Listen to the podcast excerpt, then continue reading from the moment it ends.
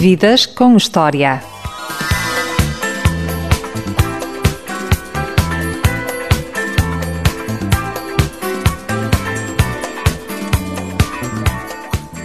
Boa tarde, Miguel Araújo Jorge. Boa tarde. Tem 85 anos, vive entre Lisboa e Paris. Já esteve preso por questões políticas. Foi membro do Partido Comunista.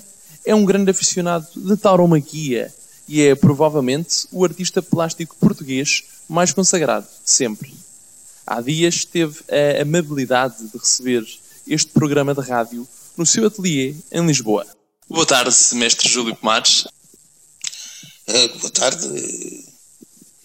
Espero que, que, da nossa conversa saia, saia, saia, saia alguma coisa que tenha graça. As conversas às vezes pegam, outras vezes não pegam. Vamos ver como é que acontece hoje. Só no final saberemos o resultado.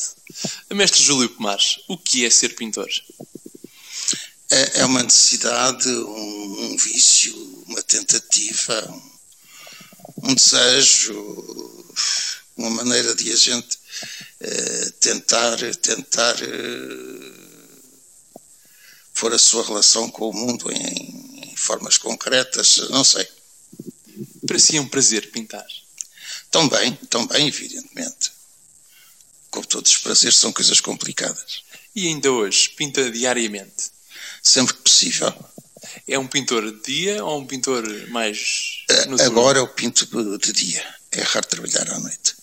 Mas já já fui seduzido para as, para as noites de trabalho. E faz um quadro de cada vez ou não? Ou junta ah, vários trabalhos? Não, não, não, não, nunca sei quando um quadro está feito. Os quadros vão-se fazendo ao longo uh, dos dias, das semanas, dos meses, uh, dos anos.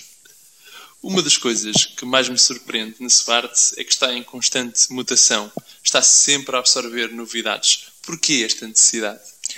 Um quadro ou ato de pintar é uma maneira de, eh, de perguntar, uma maneira de eh, nos relacionarmos eh, com as coisas, com o mundo, connosco próprios.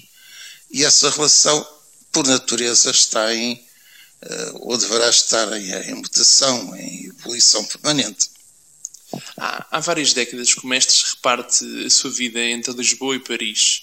O que é que o fascina nestas duas cidades?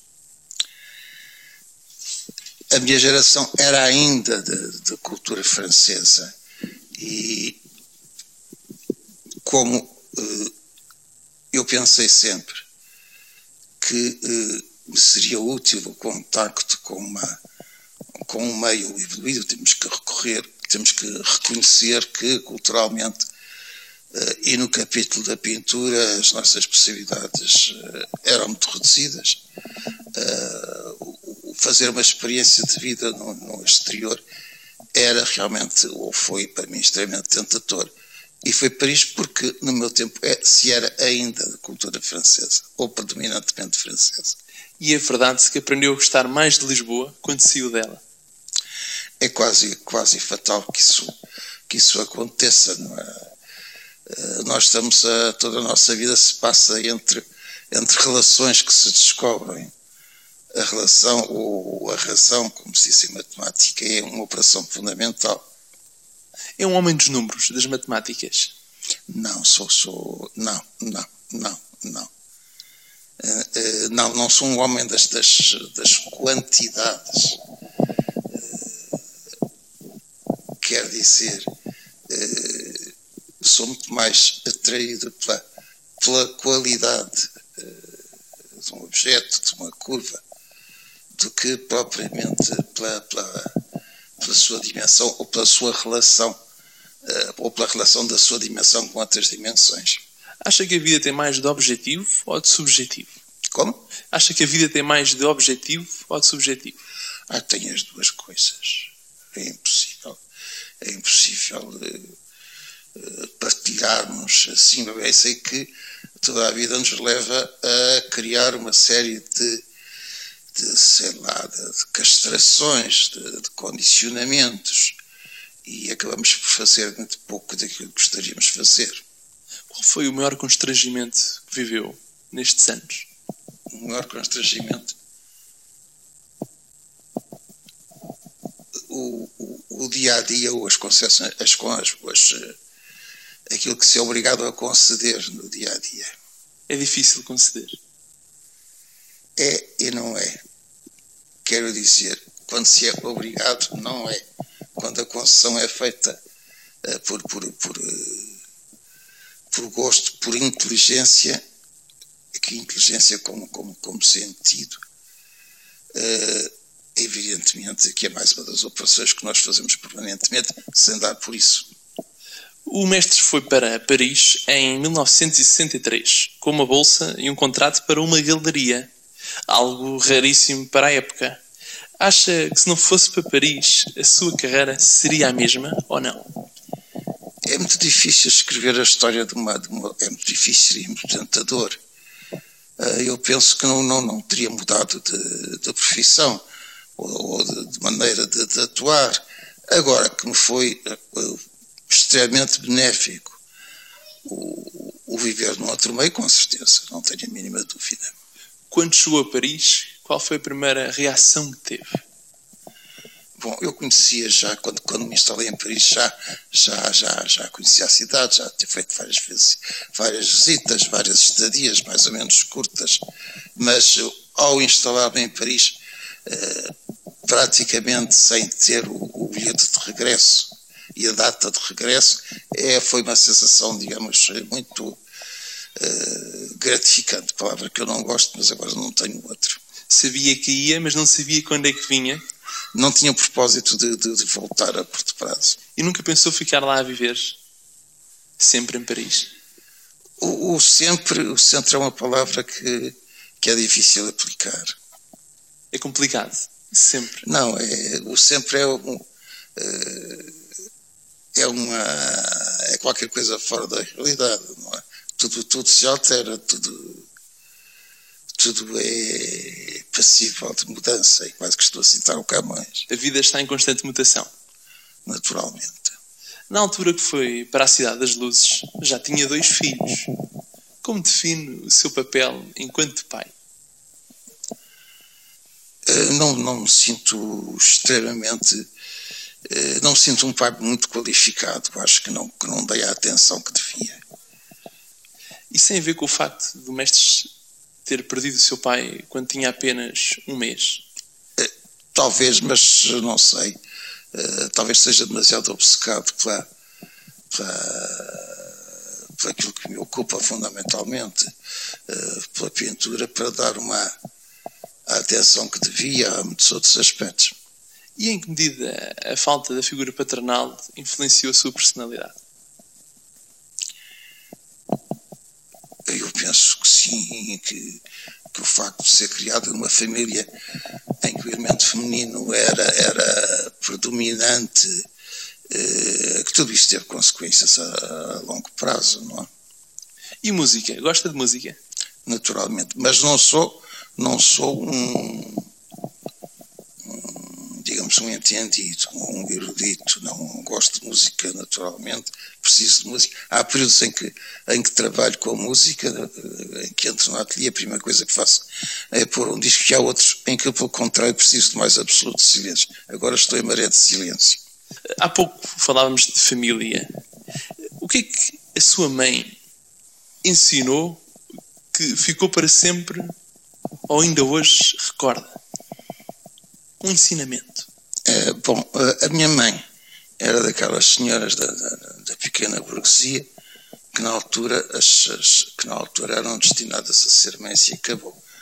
Uh, tinha aprendido em menina francês e piano, o piano não lhe serviu de nada, o francês serviu, hoje não teria servido para fosse o que fosse, mas serviu quando meu pai morreu, ela foi obrigada a trabalhar.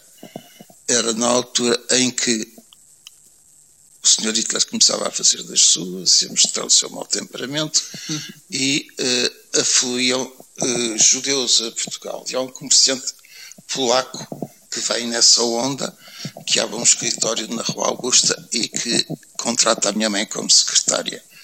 Essas, uh, eu era muito miúdo quando comecei, por vezes, a acompanhar a, a minha mãe a esse escritório da Rua Augusta. O, o meu entendimento do Bernardo Soares e, do, eh, e da vida de Lisboa vem muito, vem muito dessa, dessa, dessa baixa, dessa altura, não é? que não tem nada a ver com a baixa de hoje. Não é? Uh, lembro perfeitamente, do, por exemplo, dos sons, do, do, daquilo que, que, se ouvia, do ritmo das pessoas, etc. Não é? Isso, isso para mim foi uma. Uh, entre, entre a casa tranquila na Rua das Janelas Verdes, onde tinha o Tejo de fronte, não é? Era um quarto andar, um quarto andar sem elevador, mas nessa altura uh, o elevador não fazia falta a ninguém, muito menos a mim, não me faria falta. Não? É? E, e, e recordo esses anos passados nessa casa, até sensivelmente seis, sete anos, foram, eu penso, o melhor da, o melhor da minha infância, não é? E, e a presença do Tejo e a presença da, da cidade, não é? é uma imagem, ou é um conjunto de imagens que eu não, que eu não, que eu não posso esquecer de maneira nenhuma, que marcaram, não sei se tivesse, uh, se tivesse, se não tivesse tido essa janela, talvez não, não, não tivesse dado para pintor, não faço a mínima ideia. Foi o seu primeiro quadro que lhe ofereceram?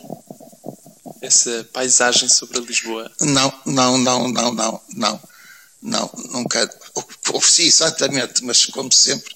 O quadro em movimento, esse exatamente, sempre toda, em constante. Toda a razão, mas como sempre, nunca reparamos uh, naquilo que temos. Não, não damos o, o, o valor, não percebemos, não, não, não, não entramos no âmago daquilo que está diante de nós, senão depois de termos, termos de comparação e, de qualquer modo, sofrer a, a perda.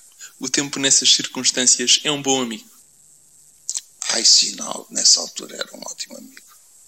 E era falar... enorme o tempo, que durava um dia, não é?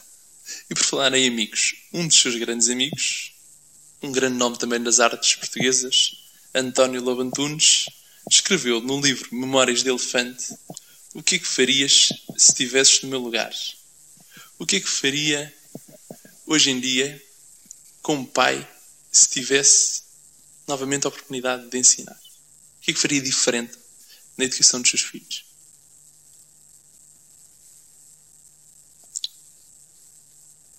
Acho que seria tudo, quase tudo, acho que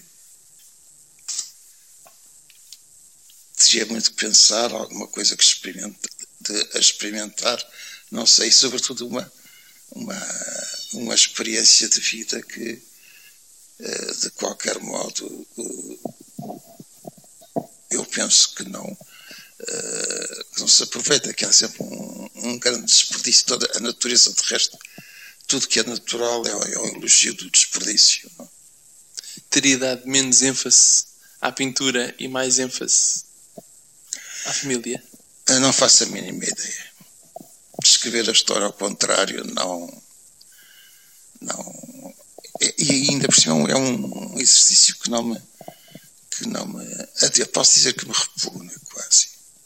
Eh, há pouco falávamos de Lisboa, quando nasceu ali na zona das Janelas Verdes, naquele andar com vista para, para o Tejo. A cor de Lisboa hoje em dia é muito diferente do que era há uns tempos atrás, há uns anos atrás. O mestre falava que havia outro ritmo, que havia outros sons. E a cor? Uh, bom, uh, a cor, a cor. Nós recebemos tudo, tudo o que uh, transformamos tudo, tudo o que recebemos e recebemos imagens e recebemos sons e, e recebemos palavras e, e ao assimilá-las imediatamente as, as, transformamos, combinamos com elas. Uh, é sempre um. Vamos lá, um cozinhado involuntário que fazemos, não é? Sentir é, é, é cozinhar a realidade e ser cozinhado por ela. E é difícil cozinhar a realidade é-se cozinhado uma parte das vezes. o mestre, na sua família, teve uma pessoa que eu creio que foi muito importante. Foi o seu tio, e um amigo dele, Costa Mota Sobrinho. Estas pessoas foram determinantes na sua ida para Belas Artes. E também nessa, nessa, nessa ida é determinante a situação do país. Porque o meu tio conheceu esse uh, amigo, o escultor Costa Mota, na deportação. Quer dizer que uma vez a polícia política foi buscá-lo a casa e com mais não sei quantos senhores foram todos de cambulhada para Timor, que era na altura onde uh, não sei se não, não conheço a história exatamente, mas para onde se deportavam. A palavra era de estar deportado, tio está deportado, não é? E por lá esteve um, um ano, sensivelmente, não é? A propósito de uma, de uma, de uma tentativa de revolução em que de resto eu não tinha não tinha participado ativamente. Mas já acompanhava o seu tio nas idas aos cafés onde se falava desses temas? Pô, ele levava, ele levava-me, uh, levava-me, gostava, gostava de exibir o, o, o rebento, é? que fazia desenhos, etc. Eu tinha muito, posso dizer que tinha muito orgulho nisso, não é? Uh, para mim, essas saídas noturnas, por vezes, eram verdadeiros pesadelos porque eu tinha sono, porque não. Enfim, a curiosidade, a partir de um, de um, de um certo, de um certo tempo, uh, era vencida realmente por. Uh, os meninos devem dormir, eu acho que sempre gostei de dormir, não é? A tempo e horas. Gosta de dormir? Uh, não assim quando, quando tenho sono, evidentemente, não é? Gosto nesse... que as coisas aconteçam naturalmente, naturalmente. sem serem apressadas. Foi nessas conversas de, café, onde estava seu tio, que começou o seu gosto pela política? Pela? Política. Eu era muito criança nessa altura, mas o facto de, dos amigos do meu tio de serem todas pessoas uh, contra o governo, como se disse na altura, depois é que passou a aparecer a, talvez a ser mais corrente a forma oposição. Uh, naturalmente que eu não, não encarava a hipótese de, eh, de viver ou de me assimilar ao outro lado. Quando entrou para a Escola de Belas Artes, onde foi seu tio e o, e o, Costa, o professor Costa Mota Sobrinho, ia para seguir arquitetura. O que é que o fez de repente mudar de ideias e seguir pintura? Bom, eu tenho de dizer que o que me interessava era realmente, o que eu gostava era de pintar. Uh, não sentia nenhuma atração pela, pela arquitetura. Porquê a escolha da arquitetura, a escolha familiar da arquitetura? Porque era o, o ofício, a arte rentável. A pintura não tinha futuro. E como era preciso pensar no futuro dos rebentos, tinha que se escolher um ofício ou arte onde eu pudesse ganhar o, o de seu fim. E, e, portanto, mas o que acontecia comigo acontecia com, com, com, com a maior parte dos, dos rapazes nas mesmas condições, não é? A maior parte dos rapazes que iam para as belas artes iam para a arquitetura, embora gostassem sobretudo de fazer bonecos, não é? Eh, na altura era mal visto pela sociedade querer ser pintor? Era, e a maior frequência era de, de meninas, está-se a ver, o que o futuro das meninas era casarem a curto prazo. Esse gosto pela pintura é algo que nasceu consigo ou que foi algo que cresceu consigo? Acho que cresceu. Sempre gostei de, de, de, de desenhar, de, de, mexer em cores e, e, foi uma atividade tão natural, digo eu, como, como, como respirar ou, ou ter vontade de passear, por exemplo. Foi aprendendo a gostar de pintura? Era uma necessidade. Na altura havia muito menos exposições. Como é que tinha acesso à arte? Havia muito menos e eram realmente de um nível absolutamente uh, desastroso. Tudo se passava entre a Sociedade Nacional de Belas Artes, que, uh, onde expunham os artistas tradicionais, que eram de uma qualidade absolutamente o mais amadorística que se possa imaginar, e, e o, o então Secretariado da Propaganda Nacional, eh, onde, por, por determinação de António Ferro, se acolheu os, os artistas modernistas. É? O mestre é um aficionado à, à festa brava. Comecei a, a, ir aos touros ao campo pequeno, uh, muito cedo para a mão desse, desse, desse meu título que já se falou. E só muito mais tarde é que vi uh, corridas a sério em Espanha. E quando eu digo corridas a sério, já estou realmente a marcar uma posição e uma diferença entre o toureiro português, que é uma uh, exibição mais ou menos uh, festiva, e a, a corrida espanhola, que é uh, um ritual, e um ritual de uh, eu ia dizer, mas não queria assustar as pessoas, um ritual sacrificial, um ritual de morte, não é? Os espanhóis que falam disto que sabem falar muito bem. Já o outro grande artista plástico, Picasso, também era um fã de tauromaquia e um grande amigo de toureiros, como Luís Miguel Domingue, Exato. entre outros. Exatamente, toda, toda. Ele banha na toda a obra de Picasso, eh, banha na tauromaquia, no, no, ia dizer, no, no, no culto, na atração por, essa, por essa diálogo do, do homem com a fera, não é? E é isso que fascina o mestre. É, é mais do que a exibição quase que de, de circo, não é? Não é isso, esse lado uh, que eu diria quase que quase que religioso, quase que quase, ou não mesmo. É uma inspiração para, para pintar. Como? Aqui, é uma inspiração para pintar. Eh, eu fiz, fiz muita coisa com touros. Acha que é mais difícil enfrentar um touro numa arena ou uma tela num cavalete?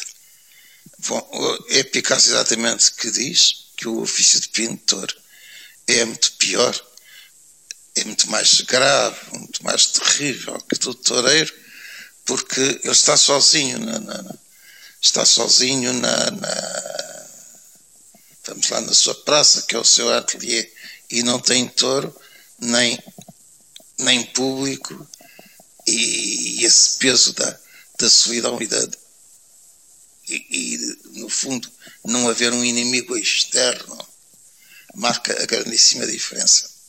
O espetáculo taurino, a cor do espetáculo taurino é, é uma fonte de inspiração para, para pintar ou, ou não é bem a cor, é mais o ritual? É um, para, para mim é fundamentalmente o ritual, ritual evidente que, que é servido para, para, para toda a parte colorida, sonora, etc.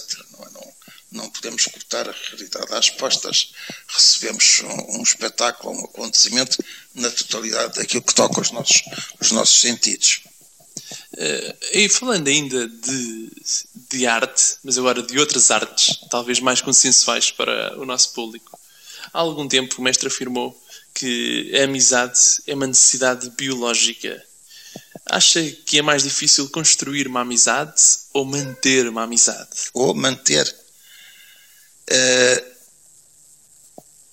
Man, manter, eh, manter boa a amizade é sempre uma, uma, uma relação de duas, de duas entidades que não são obrigatoriamente estáveis, que não se mantêm, eh, tudo se transforma e a, a, a, há uma, uma grande diferença entre a descoberta e o aparecimento da amizade e o manter-se e a manutenção dessa amizade, não é?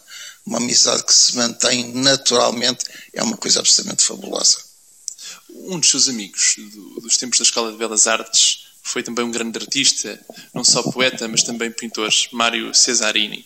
Ainda se lembra dos tempos em que faltava as aulas para ir escrever poesia ali nos campos onde hoje é o Arieiro. O mais exatamente trocar, era poema para cá, poema para lá, leitura para um lado, leitura para o outro, não é? O que é que escrevia nessa altura?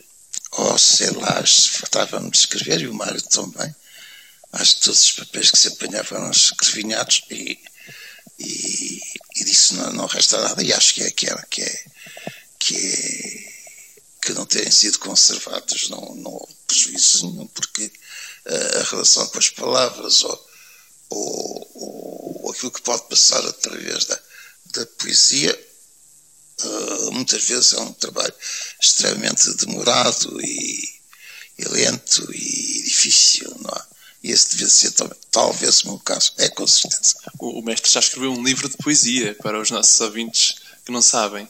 Alguma vez pensou. Dois. Dois livros de poesia, olha, surpreendeu-me agora. Alguma vez pensou trocar uh, a pintura pela poesia? Não, não, não, não, não, não. Trocar, não.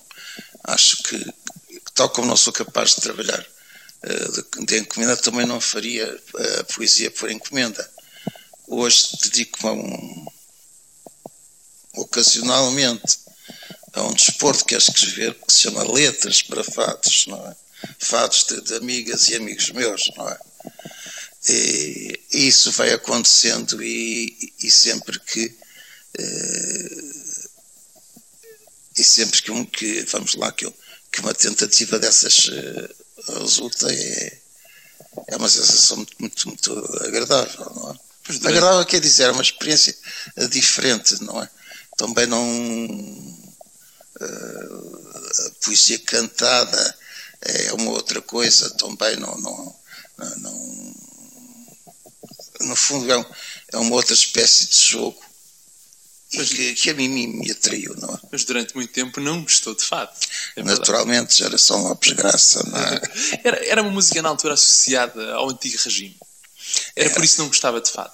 Era, era, havia um parti-pri, não é? Um parti-pri realmente contra, contra o fado. E de resto, tínhamos a dizer que o fado é uma coisa muito mal entendida. O fado é uma canção de bafon, não é? Não é que depois, como todos os bafons, se querem, se querem, querem remir os seus pecados, não é? E, e acabam no, no, no choradinho e na lamecha e não sei que. Eu não sou um admirador incondicional do fado, sou um curioso e acho que há, que há, que há, uh, que há pontos extremamente interessantes, acontecimentos nessa matéria, mas de maneira nenhuma eu penso que se deve uh, comparar o, o, que é o que é o vamos lá o, variedade e o, e o, e o rigor de um flamenco, por exemplo, com a matéria extremamente frágil e uh, sensível e limitada que é o fado. É? O Rui Vieira Neri dizia que o fado segue um pouco a linha do jazz, só que o jazz associado a Chicago, aos Estados Unidos, e o fado associado a Lisboa, Portugal. Mas acha que o jazz tinha outra dimensão, tinha outra estrutura muito mais assertiva, ou não? E naturalmente nós vemos hoje a variedade de caminhos que o jazz teve e tem, e o fado não conseguimos uh, realmente sair de uma, de uma, de uma, de uma gama, de um conjunto de possibilidades muito limitado, mas isso não, não, não é, é uma característica, não é, eu penso que não deve ser tomado como, como, como, como defeito, não é? Um, esta, esta limitação de meios que o fado tem naturalmente não quer dizer que não seja um material extremamente interessante e que possa ser extremamente rico, não é? Quando entrou para a militância no Partido Comunista Português, havia também esse repúdio ao fado? Também foi por esses motivos? Ou, ou não? É natural. O que é que levou a ir é natural, militar no, no Partido Comunista? Bom, eu, eu militei no Partido Comunista muito jovem. Uh, acho que foi a, a primeira atividade uh, coerente e, e, consequente. E refletida. E refletida. E, e acho que foi, foi uh, nesses anos, nesses anos, muito anos antes, muito tempo antes ainda do 25 de Abril. Acho que foi uma uma experiência fundamental para mim. Enriquecedora? Sem dúvida nenhuma. E a menos enriquecedora de todas foi a passagem pela prisão de Caxias. a prisão de Caxias era quase que a consequência da, da, do interesse por outro tipo de, de atividade. Uh, enfim, uh, os quatro meses que passei em prisão não, não dão ao quem sofresse muitíssimo mais, não é? No entanto, é uma, é uma, é uma experiência que, que acho que marca as pessoas, não é? E prefere esquecer sempre essa não, experiência? Não, não, não, de maneira nenhuma. Recorda... De maneira nenhuma, de maneira, de maneira nenhuma.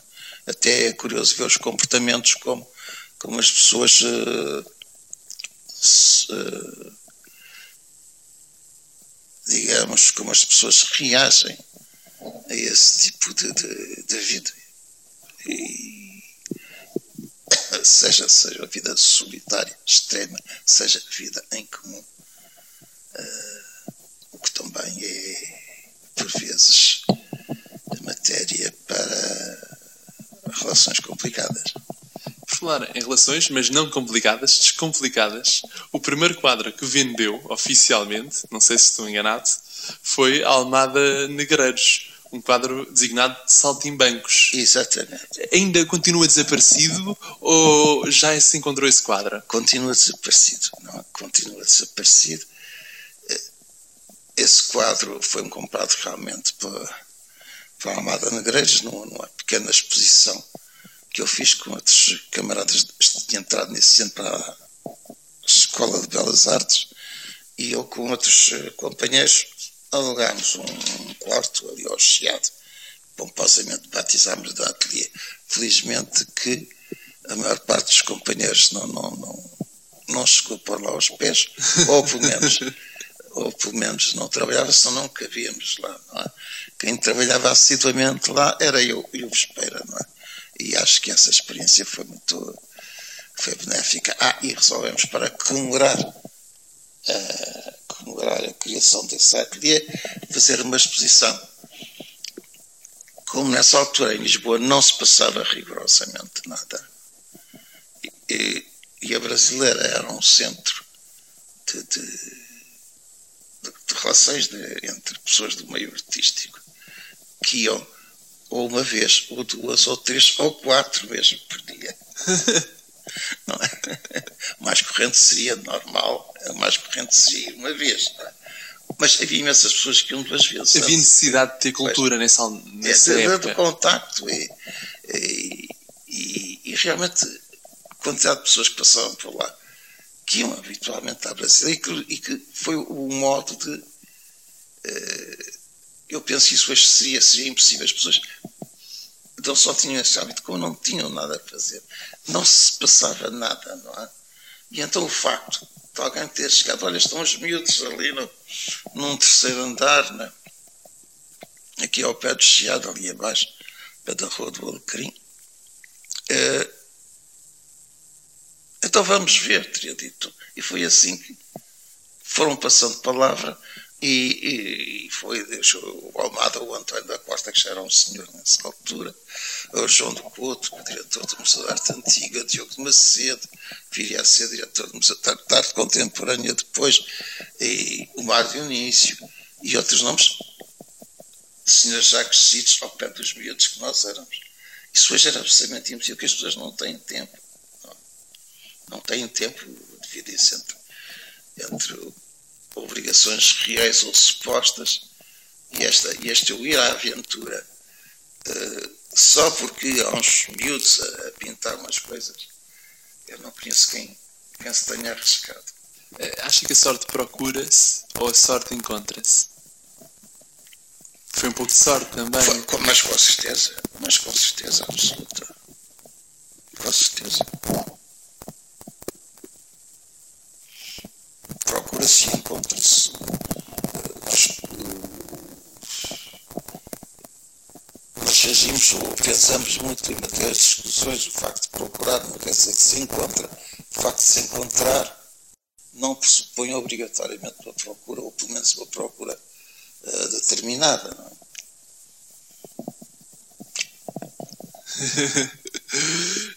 Mestres, é uma pessoa nostálgica ou não? Gosta de recordar. Recordar é viver ou, ou recordar é esquecer?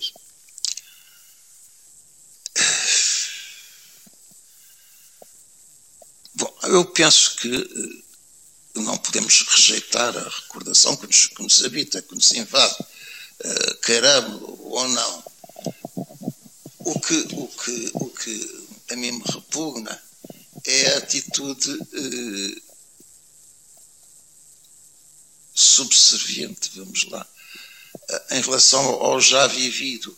O, grosso modo, antigamente é que era bom, não é? Isto hoje não presta para nada. Acha que hoje em dia é muito melhor do que era antigamente? forçosamente. Claro que as coisas não se passam, não são assim tão simples. Não é? A geração ainda continua à rasca. Como? A geração jovem ainda continua à rasca. Acho Como que na tempo... já estava à rasca. Eu acho essa, essa, essa, essa aparição da geração à rasca que foi uma. Uh, como é que eu posso dizer?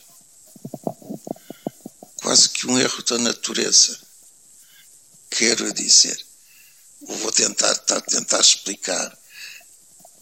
Todas as gerações têm dificuldades, todas as gerações têm que impor e não encontram, só em raríssimos casos, uh, e não encontram a papinha feita.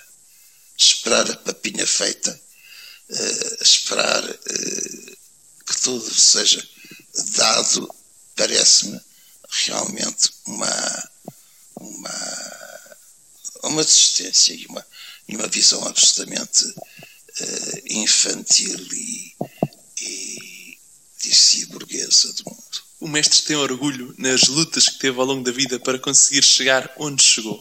Nem onde orgulho, está? nem não, não, não, não. não. Acha que o esforço valeu a pena? Umas vezes Ultrapassar sim, as dificuldades todas vezes sim, outras vezes não.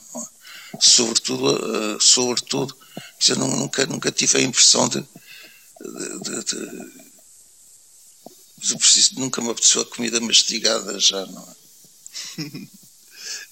o tempo está quase a voar, mas antes ainda gostava de fazer mais algumas questões. Como foi a sua relação com as mulheres? As mulheres da sua vida marcaram-no muito? Eu acho que sim, e continuam, continuam a marcar. Uh, enfim, é do conhecimento público. Tive várias uh, relações durante a minha vida que se foram encadeando, sucedendo, etc. Não, não fechei. Não fechei as experiências, não havia um, um apetite de, de, de, viver e de, e de conhecer uh, mundos e, e que mundo melhor que as, pessoas, que as próprias pessoas. Onde, onde gostaria de ficar exposto? Tem algum museu que gostaria de ficar exposto? Com toda a sinceridade, não. Eu não, não não, não. Ou vamos entrar na, na, numa dimensão muito infantil e toda a menina sonha ser princesa de Inglaterra e se imagina com uma coroa na cabeça e tem toda a legitimidade, e então, uh, então vamos por aí. Não há, ou, mas eu, eu, eu com franqueza tenho, não, não, não sou dado a esse tipo de de, de, de, de sonho ou de preocupação. Pode ser que um dia chegue lá, mas uh, não tenho tempo para isso. Tenho tantas dificuldades. Tem consciência que é um dos maiores nomes da arte europeia? Não. Não, não, não. Não. Tenho consciência que nada me foi fácil e que nada me é fácil. O que quer dizer que não me. Uh, que posso ter a esperança de, ainda a esperança de estar vivo. Alguma vez pensou na morte? Várias vezes, muitas vezes. E assusta-o? Não. Acho a morte tão natural como a vida. E. Não, não. Não me revolto contra, contra a hipótese de morte, não é? Pelo contrário, espero ter uma morte feliz. Mas agora é vida, a nossa entrevista. Oh, eu tenho horror da, da decrepitude, da, da perda de faculdades. Isso tenho um horror absoluto. Pânico. Mas a morte em si mesmo, não. É o, é o fechar a é, é mais complicada a forma do que propriamente a morte em si. Assustou mais a forma do que propriamente. Sim, diga, sim. Uh, Assusta o facto de um poder ficar sem faculdades. Sim, sim, sim, é a diminuição. Assusta o facto de um dia, perda de faculdades. De um dia ah, sim, sim, não sim. poder pintar, querer e não conseguir sim, pintar. Sim, sim, sim, sim. Eu, não poder pintar, não poder andar, não poder. Não poder. Eh, mestres, o tempo voa quando a conversa é agradável, o tempo passa para nós a correr. Já estamos a chegar ao fim do nosso programa, mas antes íamos a uma rúbrica que é direta à cabeça. Eu dou duas palavras e o mestre escolhe uma delas. Pode ser? Pode. Paris ou Lisboa? Lisboa. Prosa ou poesia? Poesia. Pessoa ou Almada? Pessoa. Louvre ou Prado?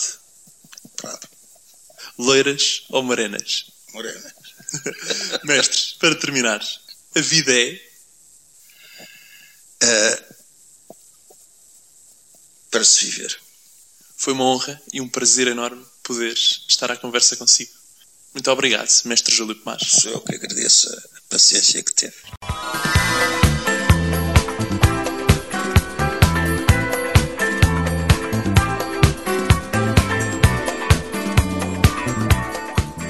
Eu sou o Diogo Marcelino e este foi mais um Vidas com História, a grande entrevista na rádio Ultra FM. Para ouvir em 88.2 ou então na internet sempre que quiseres em ultrafm.pt.